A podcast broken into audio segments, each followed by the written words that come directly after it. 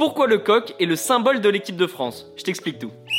Tout part du mot gallus en latin qui signifie coq et à la fois gaulois. C'est pour cette raison que le coq est étroitement lié avec la France. Et à l'époque, dès l'Antiquité, on pouvait retrouver le coq sur les pièces de monnaie gauloises. 1904, l'équipe de France est créée, mais le coq n'apparaît pas encore sur le maillot, il faut attendre 1909. À ce moment-là, c'est l'Union des sociétés françaises de sport athlétique qui organise les rencontres internationales de l'équipe de France. Mais petit problème, il y a des tensions avec la Fédération internationale de football. Au final, c'est le comité français interfédéral qui récupère l'organisation des matchs. Le comité décide tout simplement de mettre le coq sur le maillot de l'équipe de France comme emblème, et c'est un pari gagnant puisque toutes les fédérations font pareil. En 1919, la Fédération française de football reprend le flambeau et décide de maintenir le coq sur le maillot des Bleus.